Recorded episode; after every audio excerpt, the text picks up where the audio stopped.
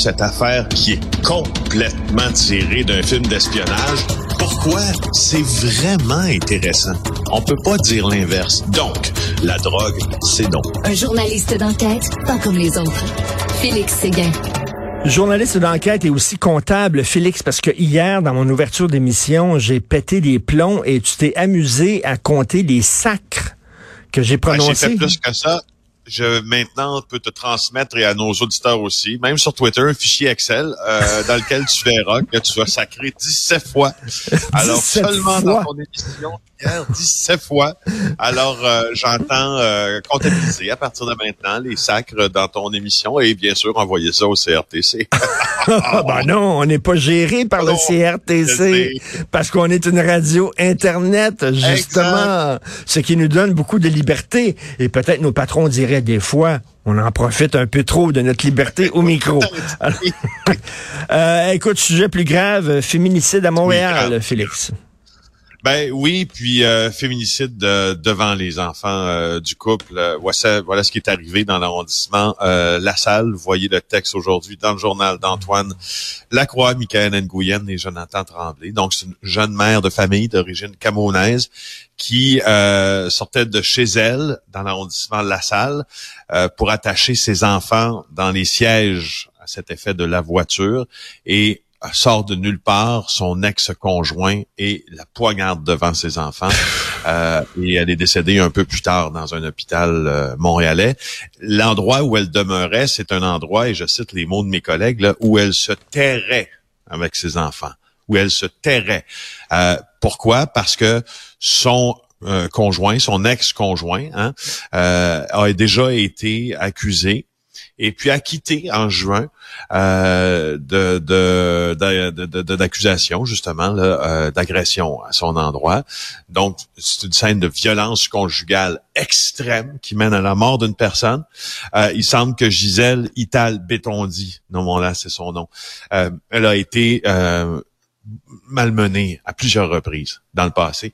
Et ses amis le savaient. Elle avait trois enfants, mais ses amis savaient que lorsqu'elle venait à peine d'accoucher, son mari était déjà violent avec elle. Alors ses amis, ce qu'elle pouvait faire, c'est prier avec elle.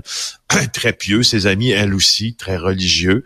Euh, et à un moment donné, elle s'est... Faut dire quand Dieu, Dieu, leur Dieu a pas fait grand-chose, hein?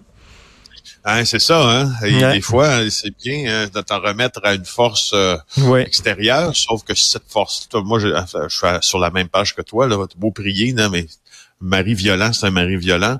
Euh, ça te fait du bien, tant mieux, mais ça te sauve pas de, euh, de ce que la justice peut pas te sauver parce que lui, il a été acquitté, comprends-tu? Il avait pas assez de preuves. Mais il avait été euh, acquitté, je lis le texte, là, il avait été acquitté dans, pendant le procès, la victime, c'est-à-dire la dame en question, avait témoigné pour lui, pour la défense. Donc, ça arrive des fois trop ben souvent où des femmes sont sous le joug, euh, sont contrôlées psychologiquement par leur agresseur et bon porte plainte, mais quand c'est le temps d'aller plus loin, oh non finalement ils le défendent. Euh, je le comprends, c'est pas de sa faute, je l'aime et tout ça, c'est ce qu'elle a fait. Le gars aurait pu être condamné euh, à cause de son témoignage. Finalement, le gars est acquitté et est arrivé ce qui est arrivé. C'était, comprends-tu, fallait pas se priver de cet actif pour la société. Hey, ça fait un an qu'elle se sauvait, euh, cette femme-là. Madame Bétondi, ça fait un an qu'elle se sauvait de lui. Et là, les amis hier qui ont été rencontrés devant la scène, t'imagines l'horreur de tout ça. elles ont compris ce qui se passait en voyant le périmètre de sécurité. Ils se sont dit, bon, parfait, là, ça, ça vient d'arriver. Ce qu'on pensait possible est arrivé. Horrible, horrible, horrible, horrible. Un chauffeur de la STM qui s'endort au volant. Oui, euh, ça, je, trouvais ça assez curieux, mais je trouvais ça intéressant que la chance QMI nous rapporte ça ce matin. C'est à Rivière-des-Prairies, dans la nuit d'hier à aujourd'hui. On est sur Maurice Duplessis, puis euh, là, on remarque qu'il y a un, autobus de la STM qui est assez amoché. Euh, et si vous voyez des photos aujourd'hui, vous allez le comprendre. Euh, et on, on, regarde un peu ce qui se passe plus loin de, de, de cet, cet incident-là. Puis on réalise que le, chauffeur, ben, c'est carrément juste endormi euh, au volant. Euh, il y avait un passager dans l'autobus qui a été légèrement blessé, transporté en centre hospitalier. Euh, le chauffeur, lui, aucune blessure, mais tu dois faire le saut en temps, comme on dit, quand l'autobus, l'autobus en folie décide de plus arrêter aux arrêts parce que le chauffeur est endormi. OK, le, le, gars, c'est pas endormi endormi une fois que son, auto- son autobus était arrêté, immobilisé. Là, il attendait, puis il a fait un petit somme. Non, non, non. En roulant. En roulant. en roulant.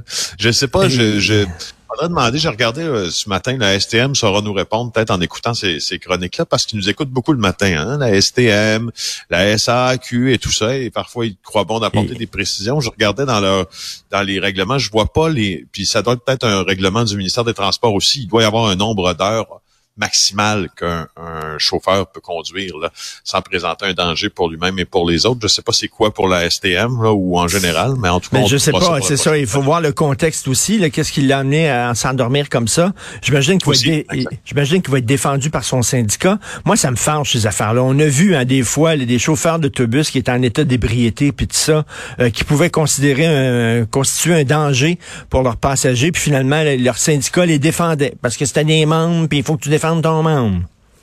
Ouais, ben oui, ça arrive, ça arrive assez souvent, effectivement, qu'on l'on, que l'on défend le membre et le membership plutôt que la qualité du travail. Euh, Puis moi, ça, me- moi, ça me pose toujours ça. Quand on, on pose, à- quand on pose ce débat-là de cette façon, euh, je suis toujours un peu mal parce qu'au fond, je, je, je suis très très conscient que les syndicats sont venus nous protéger des Mm. abus historiques qui ont eu lieu au Québec, mais je suis aussi très très conscient que on le voit dans le système de santé, dans le système d'éducation, euh, qui protège aussi euh, l'incompétence parfois. Ben et oui. souvent.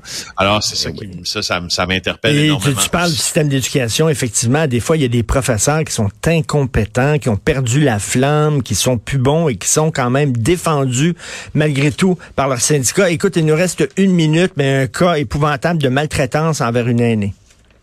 C'est une année qui avait été euh, découverte là dans une résidence de, de Châteauguay. Et là, ben euh, John euh, Scott John Russell, 55 ans, euh, il a été euh, reconnu coupable, accusé en fait d'avoir laissé mourir cet aîné de façon atroce. Sa, fille et son gendre auraient causé la mort de l'aîné, nous apprend Frédéric Giguère par négligence euh, criminelle. Alors, ils doivent comparaître ce matin euh, au palais de justice de Salaberry de Valleyfield. C'est une aînée dont ils devaient prendre soin. C'est ça, c'est ça la, question là-dedans. C'est une aînée dont ils devaient prendre soin. Euh, C'était passé en juin 2021. Euh, et là, lui, a fait un appel au 911 à ce moment-là, en juin 2021, en disant, ben, écoute, la, la dame dont je devais prendre soin est inconsciente depuis deux jours. Alors là, euh, les par- paramédics qui arrivent sont marqués par son état, les pleins infectés, odeur de putréfaction, etc., etc. Elle respirait presque plus. Puis là, on s'est rendu compte que finalement, c'est de la négligence criminelle probablement, puis il va en être accusé. Écoute, ça arrive trop souvent, ce genre de choses-là. Écoute, on, on, euh, au début d'émission et avec toi, j'ai pas sacré une fois. C'est bon en calvaire, ça? Ah, ben, c'est bon en calvasse, effectivement. Merci, excellent week-end. On se reparle le lundi, Bye. Félix. Salut.